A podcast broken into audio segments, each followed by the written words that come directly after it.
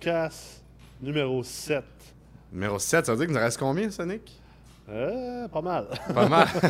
c'est à l'infini, en fait. C'est comme, C'est ça. C'est comme l'ingénierie financière. C'est à l'infini. T'es toujours en train de te réadapter. Il n'y a, pas de- a- a pas limite. Euh, on y va jusqu'à temps qu'on n'est plus capable. Jusqu'à jusqu'à temps qu'on n'ait plus rien à dire. Ah, je nous fais confiance. Je suis sûr qu'on on manquera pas de contenu. Jamais. Ouais.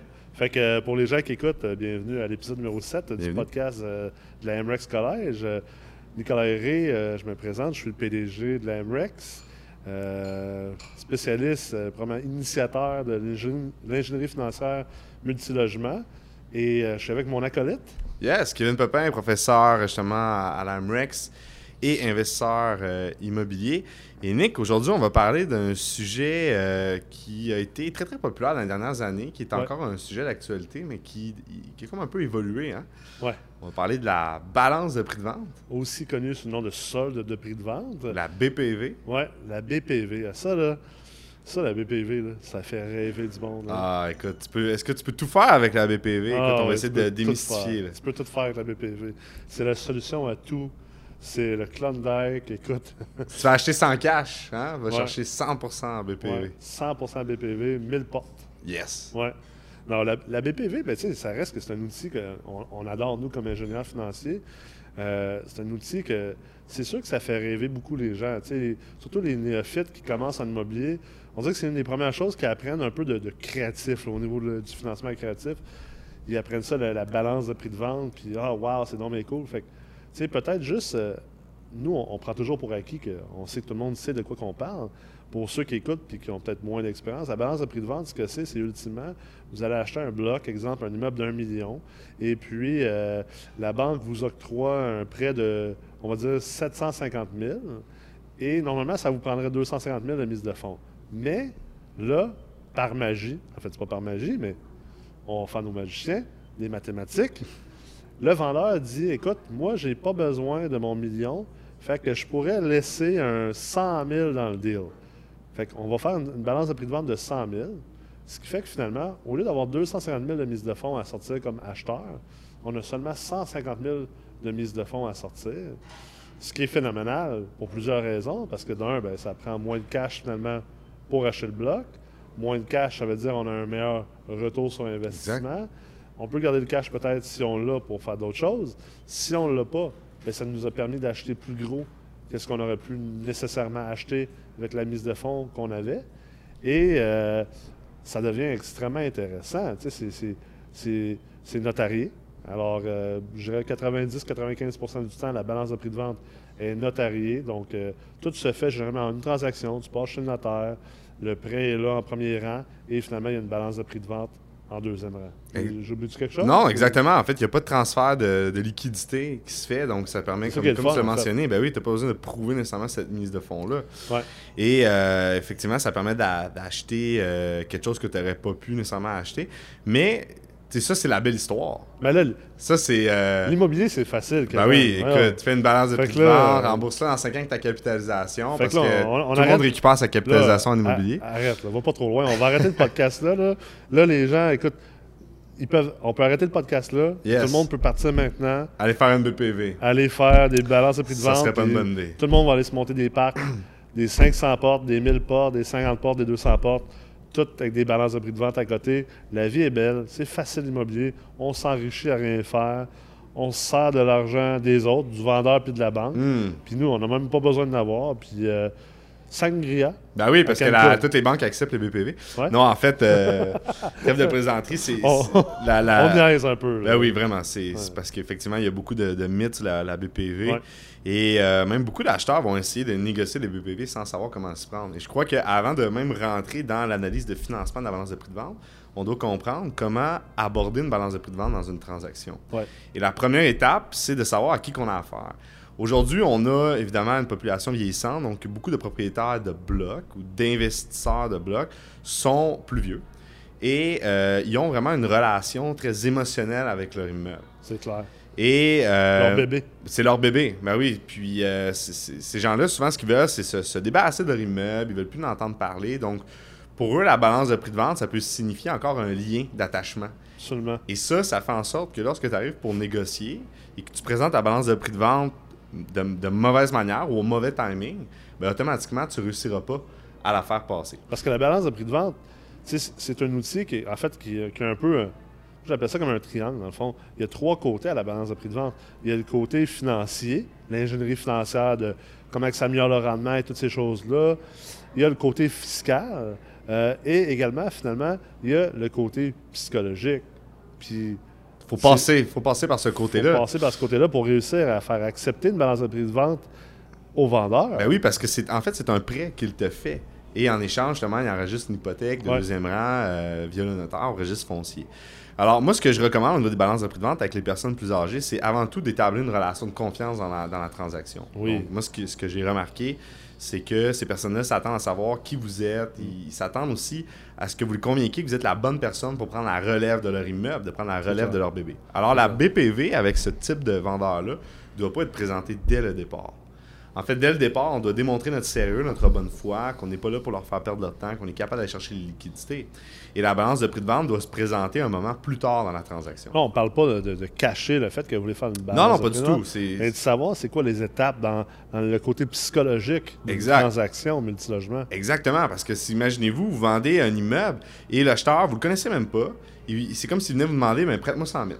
prête-moi 100 000, puis je te donne une garantie en échange. Mais tu sais, t'es qui, là? Ouais, t'es qui? Tu sors de où, toi, là? Exact. Alors que quand on fait affaire avec un investisseur, l'investisseur est beaucoup plus averti, il connaît la game. Alors souvent, ça va être un sujet qui va être discuté dès le départ. On va Ouais. tout discuter, la BPV, t'es-tu ouvert ou non? Oui, je suis ouvert. Parfait. Et là, on va bâtir la relation, puis on va bâtir le deal autour de ça. Donc, première étape, de savoir à qui qu'on a affaire et comment est-ce qu'on va présenter la balance de prix de vente.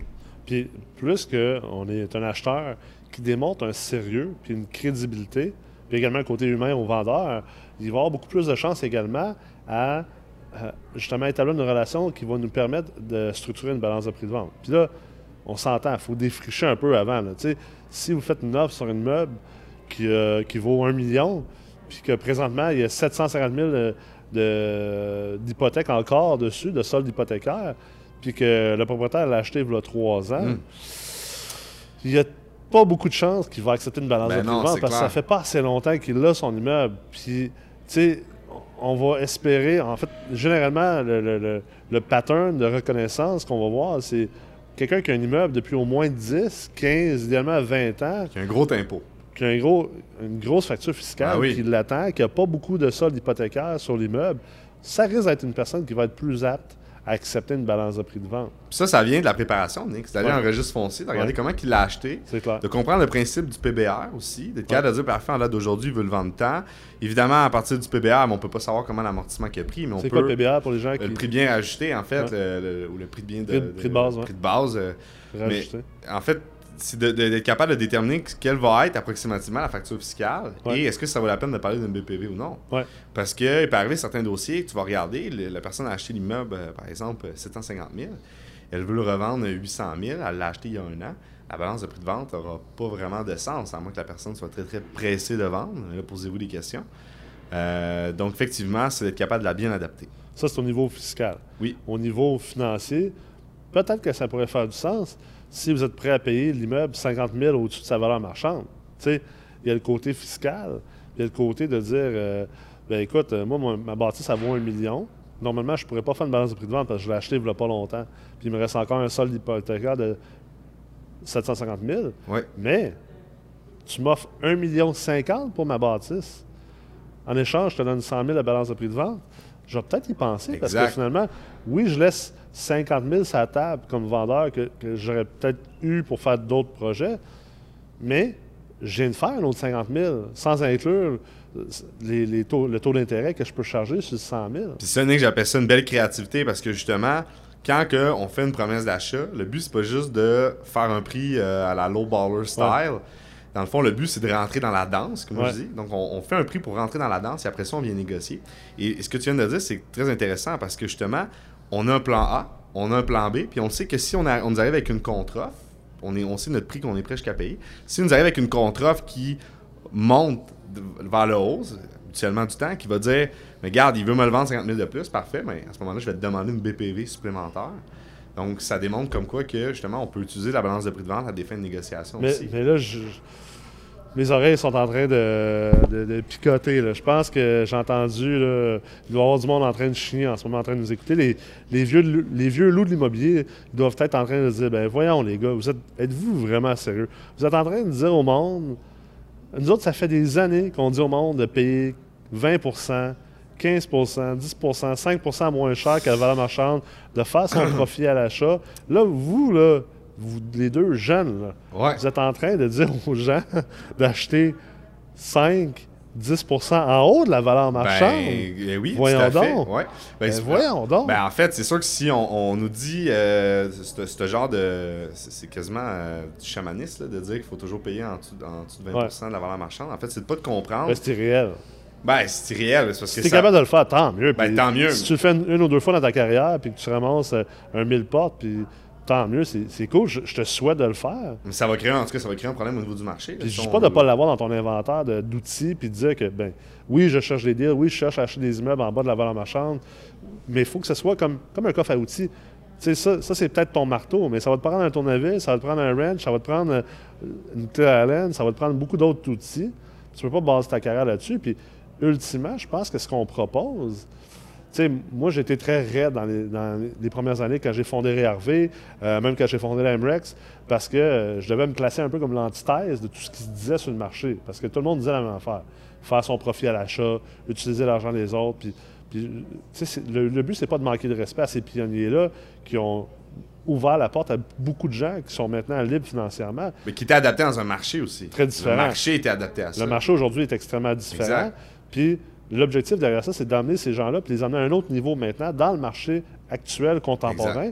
Et finalement, là, je sais que c'est peut-être difficile à comprendre dans un podcast comme celui-ci parce qu'on n'a pas les chiffres devant nous. Nous, on l'a en tête parce qu'on est des ingénieurs financiers, mais c'est possible d'acheter un immeuble plus cher que sa valeur marchande à l'aide, entre autres, d'instruments financiers comme la balance de prix de vente. Oui. Puis ça devient comme une, une espèce d'évolution du profit à l'achat si on définit le profit à l'achat différemment. Parce que le profit à l'achat a toujours été très simpliste. Ça a toujours été, tu achètes un immeuble qui vaut 1 million, 900 000, tu as fait 100 000 de profit à l'achat.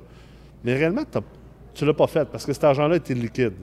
Mais si j'achète un immeuble 1 million, 50, qui en vaut 1 million, mais mettons, à 1 million, normalement, il, me- il générait du 10% de rendement sur mon argent, mais qu'à 1 million 50, il me génère du 18% là, ben, c'est un profit à l'achat finalement. C'est l'évolution mathématique et financière du profit à l'achat. Exact. Puis de comprendre que là, c'est ce qui détermine bon, le profit à l'achat, on pourrait dire, ou la possibilité d'acheter un immeuble au-delà de sa valeur marchande avec une, une balance de prix de vente, c'est de comprendre que c'est avant tout de, de bien structurer la dette. Ouais. C'est la dette qui va vraiment. Les dettes. Les dettes Ouais. qui vont vraiment dicter qu'est-ce qu'on est capable de faire, puis pourquoi que si on le structure de telle manière, finalement, Ouais. on peut acheter l'immeuble beaucoup plus cher. Parce que, bon, prenons par exemple le principe du, du- du- du coût d'opportunité, mais juste le fait de dire, ben, regarde, je ne l'aurais pas acheté sinon, Ouais. et je fais quand même un rendement avec des liquidités que je n'ai pas, et l'immeuble, je vais structurer la dette par exemple sur du 7 ans, sur du 10 ans, Je contrôle le risque. je contrôle le risque, il y a un potentiel d'augmentation au niveau du marché. Euh, il y a- il y, a plusieurs facteurs qui font en sorte que si tu arrives à bien structurer la dette, oui, c'est possible d'acheter au-delà de la valeur marchande avec une balance de prix de vente et de retirer un très très bon retour sur investissement net d'impôt. Le, but derrière ça, c'est pour. On, on casse les oreilles de tout le monde.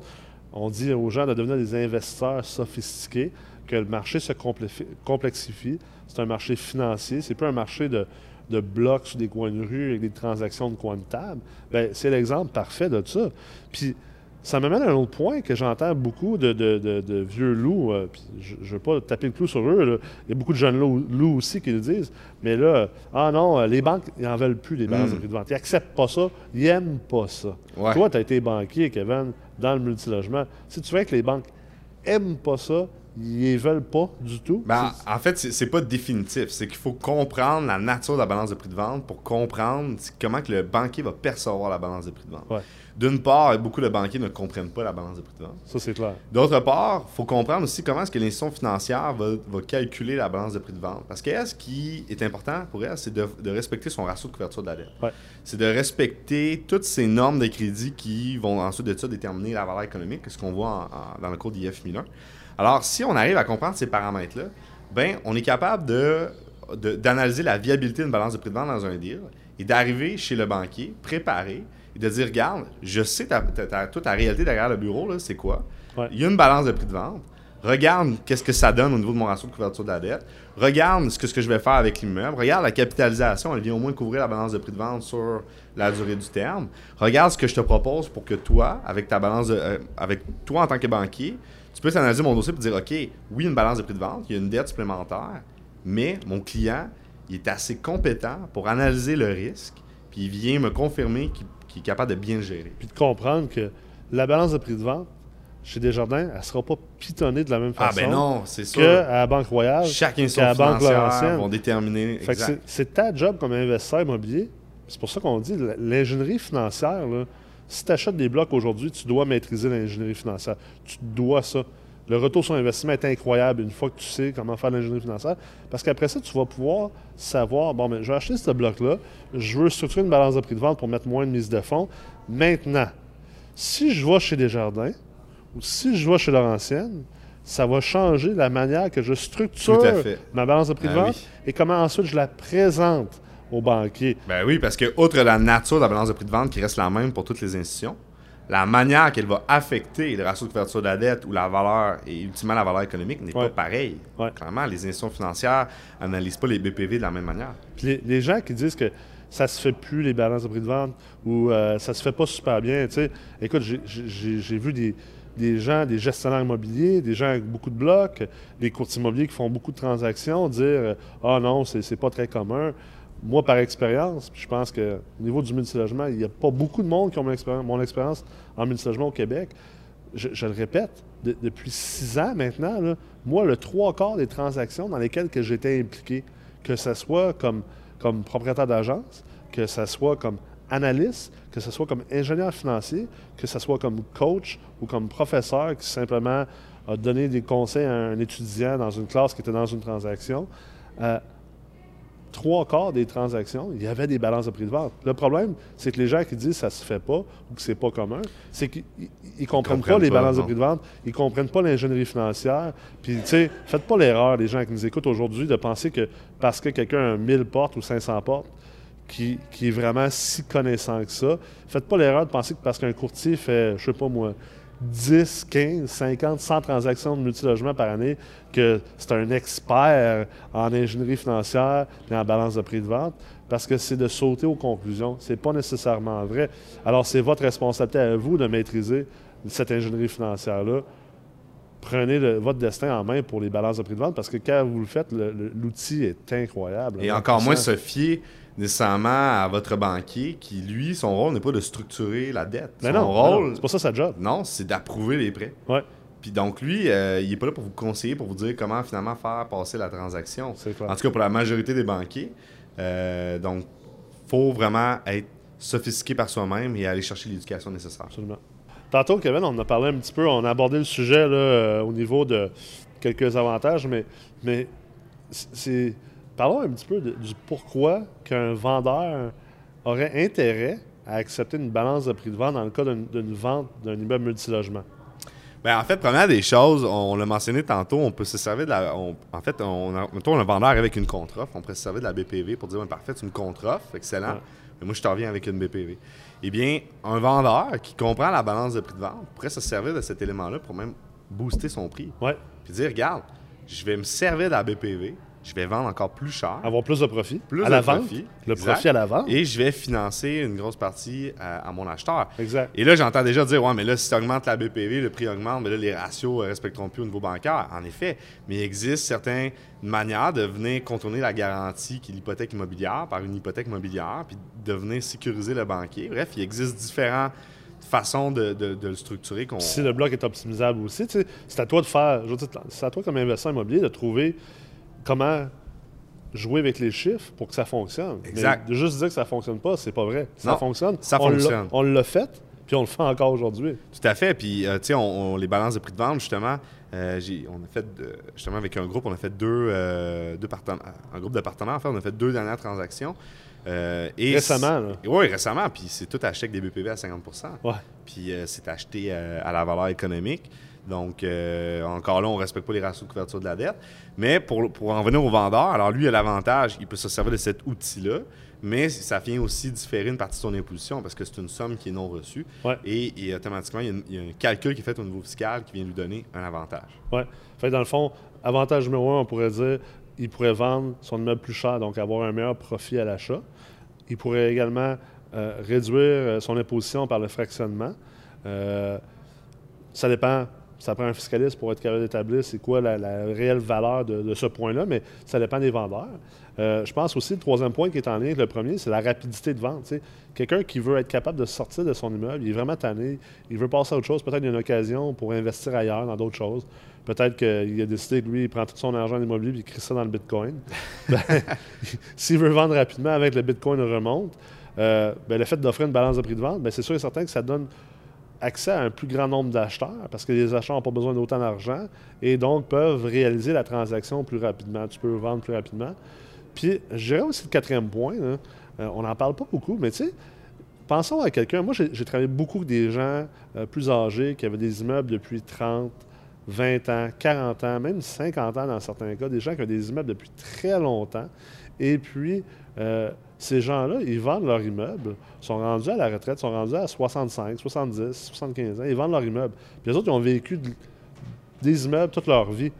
Maintenant, ils se ramassent avec un magot d'argent, beaucoup d'argent, ils ne savent pas vraiment quoi faire avec. Fait que la balance de prix de vente peut être une belle manière pour un vieux propriétaire de bloc qui est tanné de la gestion, qui est tanné de l'opérationnel de tout ça. Lui, il veut être en Floride. Il veut passer son année en Floride. Il veut prendre ça mollo. Il n'en veut plus de responsabilité. Ça peut être une belle manière pour lui de continuer à investir en immobilier à titre de prêteur privé, si on veut, prêteur personnel, sur un immeuble ou sur un actif en quoi il a confiance? Parce que c'est lui qui l'a, l'immeuble depuis exact, 20 ça fait longtemps qu'il l'a. ça lui permet de générer un revenu, générer un rendement sur les profits de sa vente d'immeuble de manière euh, confiante. Euh, de manière intéressante. Fait que, on, on, l'oublie ce point-là, mais c'est quand même un point intéressant. Ben oui, puis c'est un excellent speech de vente, en fait, que de dire au vendeur, regarde, ton immeuble, tu veux me le vendre, tu as confiance, mais d'abord, es-tu prêt à laisser de l'argent sur la table? Pour moi, ça démontre justement que tu as confiance en ton immeuble. C'est clair. Alors, euh, même pour tu me demandes de payer tel prix, ben parfait. Tu dis qu'il est vraiment sa coche. Excellent. Prouve-moi-le. Es-tu prêt à laisser de l'argent sur la table? Puis ça, va, être, ça va être très révélateur, là, euh, habituellement. Euh, si tu n'es pas prêt à laisser nécessairement de l'argent sur la table, à moins qu'il y ait une, raison vraiment financière euh, d'urgence, euh, ça va démontrer qu'il a confiance en son immeuble. Ça m'amène à un autre point. Il y a beaucoup de ventes sans garantie légale dans le multilogement. Puis ça, ça fait peur à beaucoup de gens. Ça fait peur aux acheteurs. ça peut être une manière, comme acheteur, de dire ben parfait, toi, le vendeur, tu veux me vendre ça sans garantie légale, pas, pas de problème. Je veux une BPV. Mais je veux une balance de prix de vente parce que ça me démontre de bonne foi que tu ne me vends pas ça parce que tu me caches quelque chose. tu sais. Puis après ça, ben, il y a une clause qui peut être mise dans la balance de prix de vente que si dans les cinq ans, bon, la durée de la balance de prix de vente, c'est de cinq ans, bien écoute, s'il y a quelque chose qui sort et que tu me l'avais caché, ben malheureusement, euh, ça va déclencher des choses. Fait que ça peut être un autre type de protection. Donc, ça nous amène au, niveau du côté des acheteurs. Yes. Puis, en fait, même pour le vendeur, c'est un avantage parce que ça lui permet d'avoir sa vente sans garantie légale. Mais pour les acheteurs également, bien, ça peut amener une protection dans le cas d'un achat sans garantie légale. Euh, c'est quoi les autres points qu'on on pourrait jaser? Euh, les avantages de l'acheteur? On a parlé un peu tantôt, augmenter son retour sur investissement. Oui, ben en fait, ça servait de l'effet de groupe. Alors moi, y a une, réalité que j'ai découvert à travers le, partenariat, parce que moi, mon, modèle de, croissance de KP Management Immobilier, c'est sur du partnership, c'est que plus qu'on a un effet de groupe, plus qu'on est une grosse garantie pour l'institution financière, et plus que c'est facile de faire approuver une balance de prix de vente. Ouais. Parce que, oui, on reste, dans certaines mesures, on ne respecte pas les, normes de crédit, ratio de couverture de la dette euh, stipulées par l'institution, mais on vient contrebalancer par plusieurs cautions.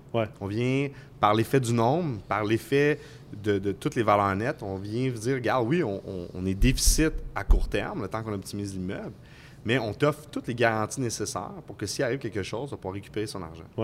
Alors, l'effet de groupe pour des acheteurs, c'est à utiliser. Si vous achetez en groupe, la BPV à utiliser. C'est clair. Puis ça nous amène aux autres points de pourquoi les acheteurs devraient utiliser la balance de prix de vente ou pourquoi ils voudraient l'utiliser. On augmente le, taux de rendement interne, donc le retour sur investissement. Pourquoi? Parce que le, dénominateur commun, qui est la mise de fonds, descend. Donc, on a un meilleur rendement. Mm-hmm. Euh, ça nous permet d'acheter plus gros. Ça nous permet également de garder peut-être des liquidités pour d'autres acquisitions. Euh, ça nous permet de nous protéger dans le cas d'une vente euh, sans garantie légale. Et euh, je pense que il y a un point auquel, là, on parle des chiffres, on parle des paramètres et tout ça. Et le côté humain, on en a parlé un petit peu au début du podcast. Puis, tu sais, moi, j'en ai vu des cas, j'en ai vu des transactions où finalement, la balance de prix de vente, c'est devenu quasiment comme un partnership, tu sais.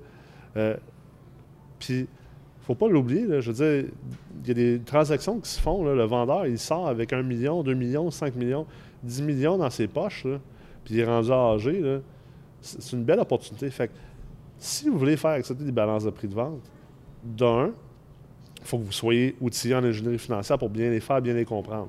De deux, n'oubliez pas que l'immobilier, c'est très humain. On n'est pas à la bourse, on fait de l'immobilier, c'est extrêmement humain. La vraie vie, le terrain, quand vous sortez de- devant vos ordinateurs puis que vous allez faire des transactions de multilogement, c'est beaucoup de, humain. Fait prenez le temps de bâtir une relation avec le vendeur.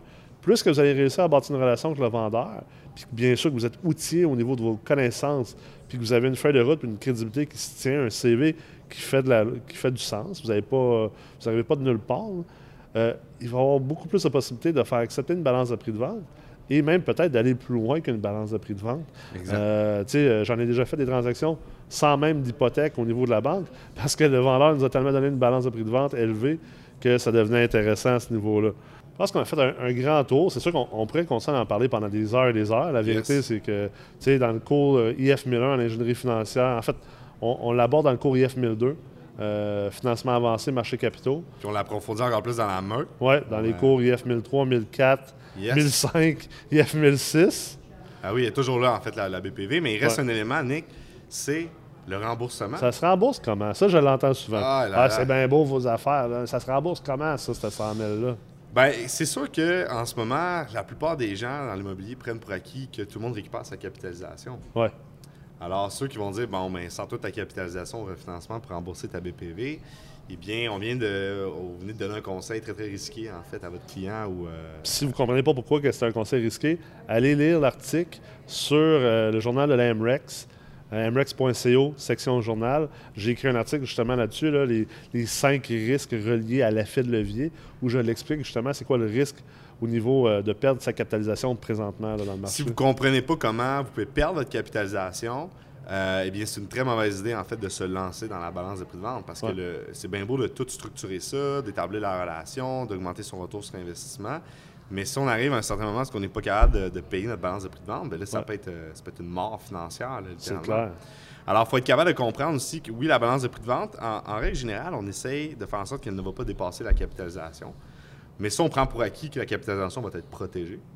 Et on va aussi euh, vraiment analyser le potentiel d'optimisation de l'immeuble, L'appréciation forcée. l'appréciation forcée de l'immeuble. Parce que les immeubles prennent pas nécessairement Ben non, la l'immobilier valeur prend pas de la valeur dans le temps. Là. Ça, à jamais dans le euh, temps comme les gens pensent. Là. Ça, c'est un mythe. Les euh, années 2000 grave. ont été trop. Euh, ça a créé un peu de, de- de- d'alcoolisme Ben d'immobilier. oui, là. quand je vois des, des fiches qui disent euh, il y a une appréciation moyenne de 2 sur l'immobilier, là, ça, c'est, dangereux, c'est du chamanisme. C'est clair. Euh, alors non, l'immobilier ne prend pas de la valeur dans le temps. En fait, c'est un, actif physique, ça déprécie. là. Ça déprécie dans le temps. Ben oui, ça déprécie dans le temps. Alors, prenons les choses, alors effectivement, la, la capitalisation, protéger la capitalisation, l'appréciation forcée, mais aussi de modéliser des, euh, une, une augmentation des taux de qualification, donc une baisse des, des- des valeurs économiques, pour pouvoir vraiment être capable de dire, bon, mais ma, ma BPV, est-ce que je vais être capable de la rembourser à travers plusieurs scénarios? Ouais. De aussi analyser le fait, est-ce que je suis en train d'acheter un immeuble CHL, un 5-6 logements à un 10 de ratio de couverture de la dette au refinancement, acheté à un 20. De modéliser aussi qu'il peut y avoir, on, on est à l'aube en fait d'une hausse des, des- des charges normalisées. Ouais. Euh, ça fait un moment qu'on n'en a pas eu. La dernière la mémoire est en 2015. Euh, Parce que ça, les gens, ça, beaucoup de gens qui ne réalisent pas, là, les charges normalisées, les dépenses qu'on appelle normalisées pour avoir un revenu net normalisé, un RNN, c'est à peu près aux 3-4 ans que la SCHL remet ça à jour. exact. Puis là, on arrive là-dedans. là. On arrive là, on arrive dans un moment où il va y avoir une baisse de la valeur économique de l'immobilier Ouais. québécois au complet selon le, le normalisé Ce utilisé. qui ne veut pas dire que les immeubles vont se vendre moins cher. Non, mais non, pas du tout. La valeur économique puis la valeur marchande, on l'a vu justement dans un, pod- un podcast euh, Précédent. précédent. Euh, la valeur économique, je veux dire, et la valeur marchande sont deux choses totalement différentes. Et là, ici, on parle bien de valeur économique bancaire. Ouais. On parle pas de la valeur économique établie Universitaire. universitaire. C'est totalement. euh, en fait, c'est. Oui, on peut dire que c'est une valeur économique, là, de la manière qui, qui sont calculées, surtout avec la, la- la- la composition des, des différents rendements de marché. Mais là, on parle vraiment d'une valeur économique bancaire. Ouais. Ouais, dans le terrain.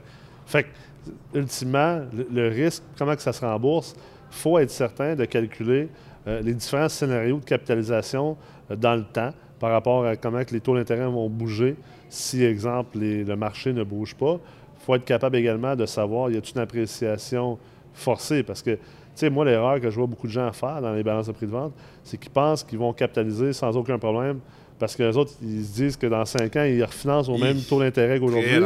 Puis en plus, ils pluguent automatiquement un 2 ou un 3% d'appréciation annuelle, Aïe, aïe, aïe. comme si c'était garanti. Puis tu sais, regarde, je ne veux pas faire peur au monde, c'est sûr que tu sais, si tu n'es pas capable d'avoir une appréciation annuelle de 2% de ton immeuble sur le long terme, il y a quelque chose que tu ne fais pas bien. tu sais, Parce que quand on comprend la valorisation des immeubles, ça va avec les revenus dépenses comme une entreprise. Et les revenus dépenses suivent beaucoup l'inflation, l'IPC. Donc, les revenus, tes revenus sont supposés de suivre l'inflation minimalement.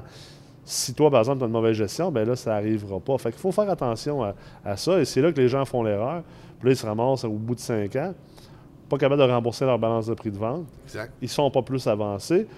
Puis ça se peut qu'aujourd'hui, en faisant une analyse, que tu te rendes compte que si les taux d'intérêt augmentent de 1 puis que l'immeuble prend pas 2% de valeur, je vais être short de 75 000. Ça se peut que tu fasses la transaction pareil, mais à partir de ce moment-là, il faut que tu fasses une gestion active de ton portefeuille immobilier. Puis à chaque trimestre ou à chaque année, tu refais les chiffres de ton immeuble, de tes immeubles, de ton bilan financier pour être capable de commencer à prévoir. Tu te dis, bon, j'ai un 5 ans pour m'arranger. Écoute, je suis un même entrepreneur. créer un fonds d'amortissement. Je suis un, entrepreneur, j'ai pas, j'ai, j'ai pas de problème à être cowboy, mais un cowboy, il va aller dans une guerre contre des Amérindiens, puis rien contre les Amérindiens, là, je prends une caricature de western, là. un cowboy va y aller avec des gros guns, puis en masse de, de balles, tu sais. Fait que tu peux faire l'achat, fais juste t'assurer que tu es outillé, Ah oui, tu es oui. préparé pour la, à la guerre ensuite. là. Exact. Puis, tu sais, on peut même aller jusqu'à créer un fonds d'amortissement pour venir euh, s'assurer d'avoir assez de liquidité lors de la balance de prix de vente. À travers le cash flow, puis Ben peut-être oui. à travers l'épargne forcée par, soi-même. Exactement. Excellent. Je pense que ça a fait le tour de Ouais, la on a balance de fait prix de le vente. tour pendant le C'est sûr qu'on va en parler dans d'autres podcasts. On- les gens euh, ils aiment savoir de l'information par rapport à ça, mais je pense qu'on a fait un bon tour, un bon défrichage. Euh, ça a été un super de bon podcast. Et euh, à tous les gens qui écoutent, ben, j'espère que vous appréciez les podcasts euh, du MREX Collège. Euh, on va continuer à produire, puis on se revoit la semaine prochaine. Yes, salut, salut tout le monde. Salut Kevin.